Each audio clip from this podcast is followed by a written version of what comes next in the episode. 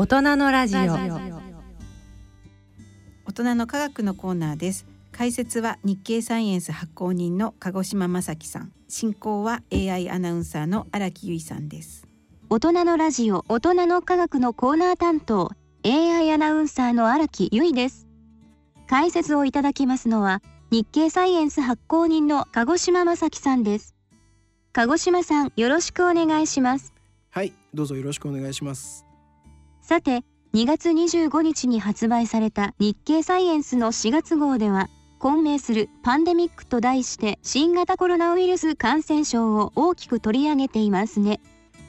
はい、えー、1年前、えー、新型コロナウイルス感染症が、まあ、中国で発生したわけですけれども このウイルスと、えー、感染症の勢いっていうのはですね、えー、衰えるどころかですねさらに変化しながら、えー、広がり続けている状況ですね。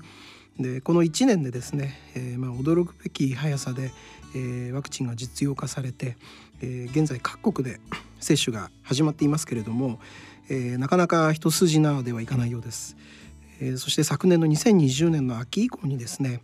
えこの厄介な変異を持つウイルスがですねイギリスだとかそれから南アフリカ共和国なんかで相次いで報告されてですね、え急速に広まり始めました。えー、各国の研究者はですね、えー、ゲノムの技術をまあ使いまして、えー、変異株が感染拡大する様子をですね分析して、えー、新たなウイルスへの対処法を模索しているわけなんですけれども、えー、この感染症のパンデミックはですね、えー、世界規模のワクチンの接種とそれから流行の拡大を続けるウイルスが対峙する、まあ、言ってみれば新しい今ステージに入ったかなと考えられます。えー、日経サイエンスの4月号の特集ではですねこの変異したウイルス変異株をですね取り上げていますで現在ですね、えー、日本の国内ではですね1月の7日に首都圏の1都3県へ、緊急事態宣言が出されて13日には宣言の対象が近畿だとかそれから中部福岡を含む11都府県に拡大したわけです。当初はですね2月の7日までだった宣言の期間はですね栃木を除く10の都府県で1ヶ月、まあ、延長されました。さらにですねこの2月にはですね国内でもワクチンの接種が始まりました、えー、ワクチンを接種した人がですね増えればですねまあ、今回のような急激な感染の拡大、えー、これが起こりにくくなると期待されているわけです。一方で海外を見ますとですね例えばワクチンの接種が先行するイスラエル、えー、ここではですね、えー、接種を受けた人たちの、えー、PCR 検査の陽性率というのがですねその地域の平均値よりもまあ減ったそうなんですね。えーまあ、この現象というのが果たしてワクチンの接種によるものなのかどうなのかというのは、まあ、厳密な分析が、えー、必要ですけれどもワクチンの接種の結果についてはですね、えー、今後もまあ接種がえー、進んでいる国からですね随時公表されると見られています。一方で昨年末から変異株について報告が続いていますね。はい、えー、イギリスのジョンソン首相はですね、えー、昨年2020年の12月の19日にですね、えーまあ、新たな変異株が出現してイギリス内の感染拡大を牽引しているようだと、えー、変異ウイルスの流行を公表したわけなんですけれども、えー、それから2ヶ月弱でですね、えー、イギリスで見つかった変異株 B117 はですね、えー、世界の80以上のですね国や地域で、えー、報告されるようになりました。えー、その多くはですね空港の検疫などですね水際での発見によるものなんですけれども、まあ、徐々に各国で感染例が増えています。でこの変異株のイギリスでの流行というのはですねロックダウン中の、えー、感染者の増加がきっかけで判明したということです、えー、イングランドではですね昨年の11月の5日から外出の規制とそれから店舗の閉鎖、えー、こういったものを伴う1ヶ月間ぐらいのロックダウンが実施されて、まあ、感染者が減少していたんですけれども、えー、11月下旬からですねイングランド南東部などの、感染者数が増え始めました。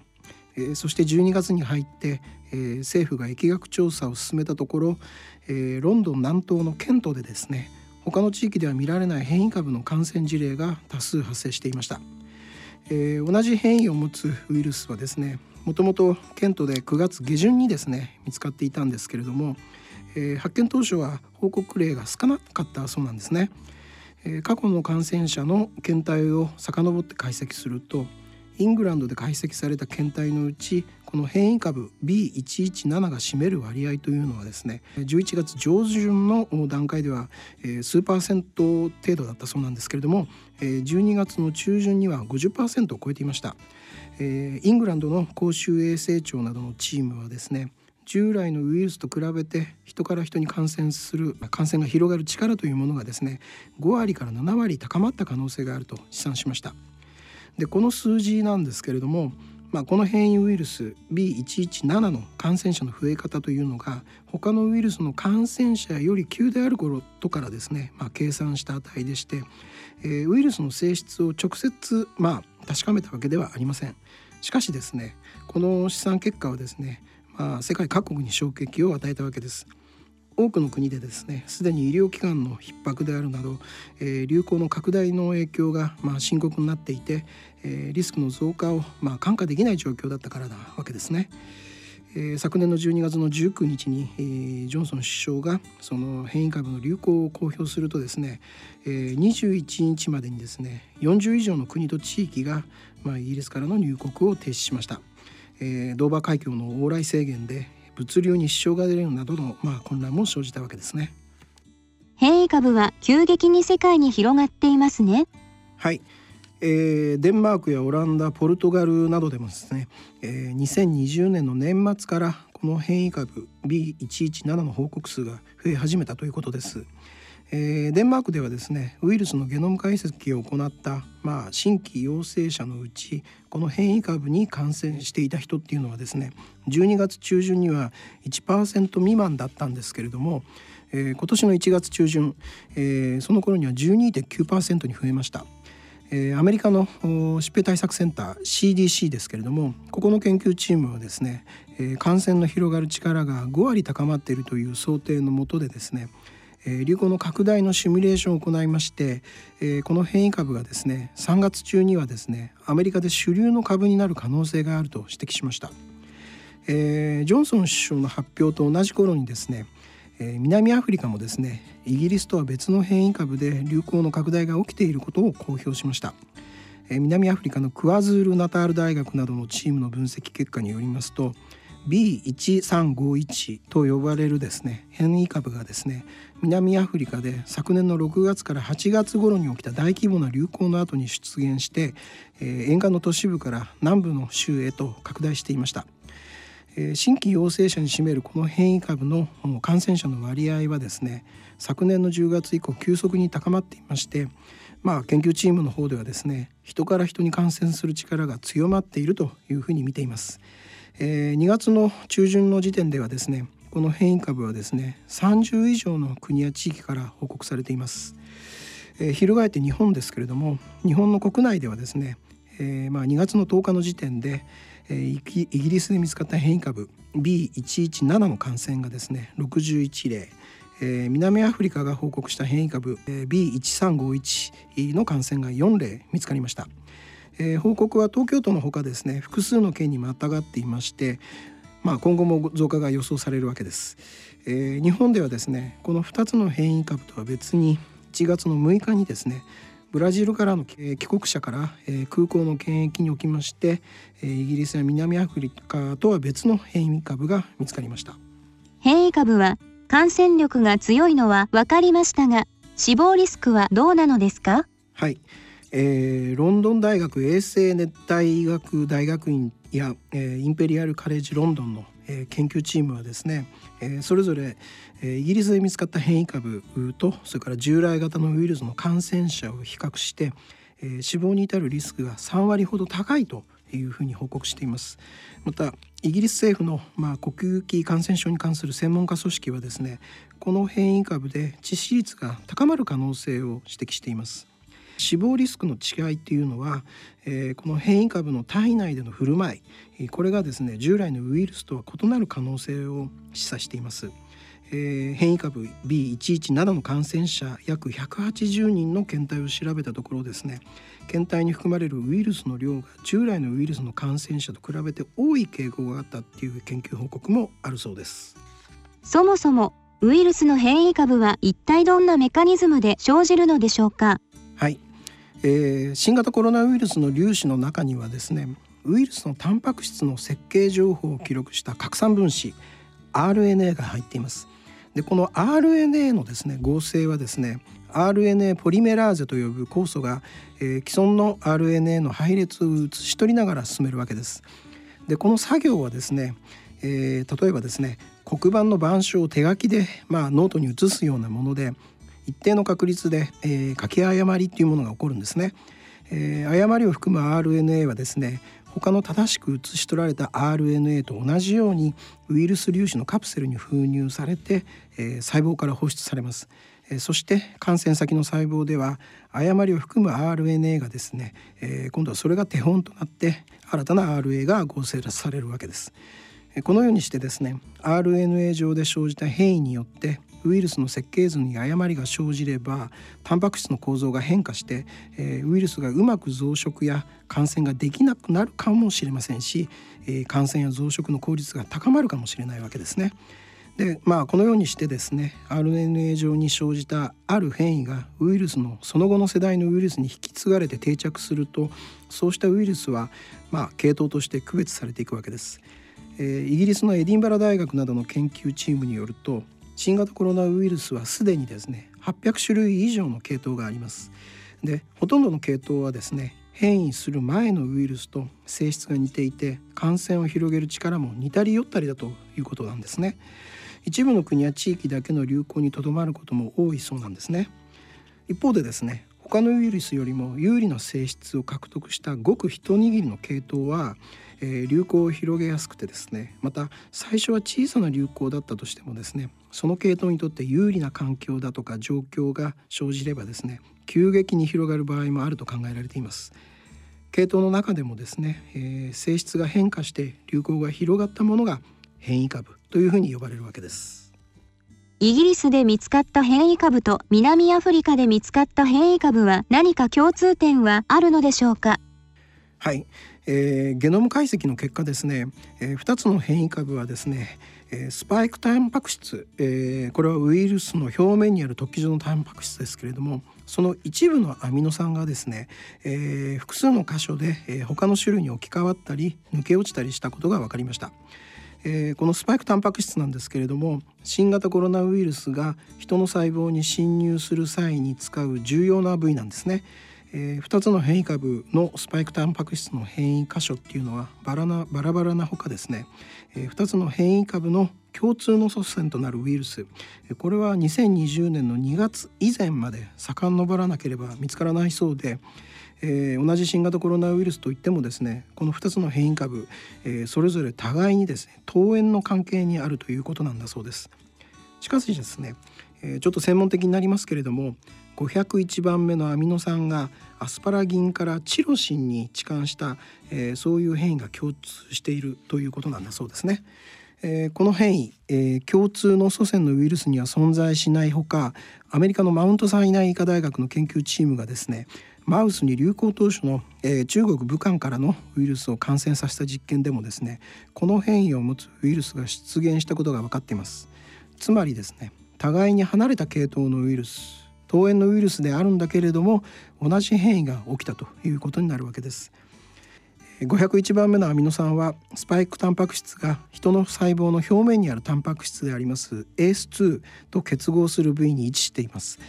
えー、もしかするとですねこの変異が感染性の増加をもたらしてイギリスとそれから南アフリカでそれぞれ見つかった2つの変異株は急速に広がったのかもしれないというふうに考えられていますところで南アフリカで見つかった変異株の B1351 にはですねこの共通する変異以外にもですね厄介なスパイクタンパク質の変異があります。えー、具体的には484番目のアミノ酸がですねグルタミン酸からリシンに、まあ、置き換わった、えー、変異でして、えー、人の免疫系の攻撃を回避する可能性が指摘されています。あの新型コロナウイルス感染症から回復した人の血液にはですねウイルスの動きを封じる中和抗体が含まれていまして、えー、患者の治療にも使われているんですけれどもアメリカのフレッド・ハッチンソンがん研究センターのチームによりますとこの484番目のアミノ酸が他の種類に置き換わったウイルスでは、えー、この人の中和抗体、えー、この中和抗体の効き目がですねおよそ10分の1に下がるというふうに分析しました。えー、484番目のアミノ酸は、えー、先ほどの501番目と同じく、えー、スパイクタンパク質の実は RBD という部位に位置しています。え、この RBD というのはですねウイルスを迎え撃つ人の免疫系にとっても重要な箇所でして、え、中和抗体はこの部位にくっついてですねウイルスの細胞への侵入を拒んでるわけですね。えー、したって、え、中和抗体はですね免疫系の有効な攻撃手段となっているわけですけれどもアミノ酸が置き換わって RBD の構造が変化するということは人の免疫系の得意技が、まあ、かわされる可能性があるということを意味するわけです。484番目のアミノ酸や501番目のアミノ酸が置き換わったウイルスもあるのですか？はい、えー、1月6日にはですね日本の感染研、えー、国立感染症研究所ですけれども、えー、ここがブラジルから帰国した人の検体を調べまして新たな変異株 P1 を発見したんですけれどもこの P1 はですね両方の変異を持っていたということです発見の時点ではですね帰国した4人からしか見つかっていなかったんですけれども感染性の増強や免疫回避などの性質を持つことがまあ懸念されまして WHO に、えー、速やかに報告したそうです。えー、そして残念ながらですねその後、えー、この懸念は現実のものとなりましてえ、ブラジルの、え、サンパウロ大学などの研究チームは1月25日ブラジル北部のアマゾナス州の州都マナウスで P1 の流行が拡大している可能性があると発表しました。感染者から取ったウイルスのゲノム解析を行うとですね昨年の11月まで見られなかった P1 が、え、12月には全検体の半数を占めまして、え、さらに1月には8割を超えていたということです。いろいろなタイプの変異株が登場していることが分かりました。そうなると変異株にワクチンは有効なのかどうかが気になりますね。はい、えー、現在はですね世界で接種が進むワクチンですけれども、えー、いずれも流行初期のですねウイルスに基づいて作られているわけですね。変異する前のウイルスで身につけた免疫というものが変異株に効きにくい可能性があるとすれば、えー、まさに心配になるのがワクチンの効果なわけですね。えー、製薬会社モデルナはですね1月25日自社のワクチンについてですねイギリスや南アフリカで見つかった変異株への有効性を調べた実験結果を発表しました、えー、それによりますとですね、えー、イギリスで見つかった変異株 B117 に対しては従来のウイルスと同じ有効性が示されたということです。また南アフリカで見つかった変異株 B1351 の場合は、えー、抗体の効き目がですね6分の1に落ちたそうなんですけれども発症から身を守る上では、えー、十分な効き目が維持されていたということです。えー、そして2月の8日にはですねファイザーとテキサス大学の研究チームも同様の実験を、えー、20人のワクチン接種者で行った結果を公表しました。えそれによりますとワクチンによって人の体内に作られた抗体の効く目っていうのはですね501番目のアミノ酸や484番目のアミノ酸が置き換わったウイルスに対してもほとんど変化しなかったそうです。一方でですね変異株に対するワクチンの有効性が認められなかったケースもあるそうです、南アフリカのウィットウォーターズランド大学などのチームはですねアストラゼネカのワクチンを接種した人とそれから接種したい,、えー、いない人ではですね、えー、南アフリカが報告した変異株 B1351 への感染者数がですねほぼ同数だったということだそうです。えー、同じワクチンでもですね実験の手法であるとか、えー、調査地域によってですね違う結果が出る可能性がありまして、えー、結論はまだ出ていない状況のようです。変異株に適したワクチンを作る動きも出てきていましてモデルナは1月の25日変異株を想定した新たなメッセンジャー RNA ワクチンの開発を始めたと発表しました。他の種類のワクチンを接種した後でもこのワクチンを追加で接種すれば変異株への免疫が得られることを目指しているということだそうです。今説明しましたことから考えますと、えこれからもですね変異株の RNA にはですねさまざまな変異がさらに発生して新たな変異が定着して多様な変異株が生まれると考えられます、えー、人から人へ感染が広がって、えー、ウイルスが世代を重ねるうちにですね RNA 上ではですね変異が蓄積していくわけですね、新型コロナウイルスの変異はどれくらいの速さで、まあ、蓄積するかというとですね今のところですね年間平均で22.9箇所、これは約16日で1箇所蓄積するというスピードだそうです。ところがですねイギリスで見つかった変異株 B117 ではですねもっと多い30から40箇所の変異が蓄積しているそうです。えー、B11 などの流行が分かった昨年12月の時点でこの変異株には既存の系統にはない変異箇所がですね約20箇所もありました。変異箇所の多いウイルスがなぜ生まれるのかその理由として、えー、ウイルスの持続感染が指摘されています、えー、人の体内で増殖し続けるウイルスにはですね変異の機会がたくさんあって免疫系からの攻撃にさらされる環境は感染性の増強や、えー、免疫の回避といったですね人間にとってはとても困る性質を獲得したウイルスがですね、まあ、選択される圧力として働く可能性があるという考え方です。まあ、いずれにしましてもですねウイルスの変異株がどのように生まれて選択されていくかという過程についてはわ、えー、からないことが多い状況です。えー、日本では3密を避ける取り組みをしていますけれどもこうした感染対策っていうのはですね変異株にも有効でして、えー、流行の抑制というものはウイルスの変異の機会を奪いますし新たな変異株の出現を防ぐことにもつながります、えー、これまでと変わらない感染対策を徹底することこれがとても大切だと言えると思います。ありがとうございました。さて3月25日発売の日経サイエンス5月号はどのような内容を予定していますか？はい、えー、引き続き新型コロナを取り上げますが、えー、接種が本格化している新型コロナのワクチンについて詳しく紹介する予定です。鹿児島さん今日はどうもありがとうございました。はいどうもありがとうございました。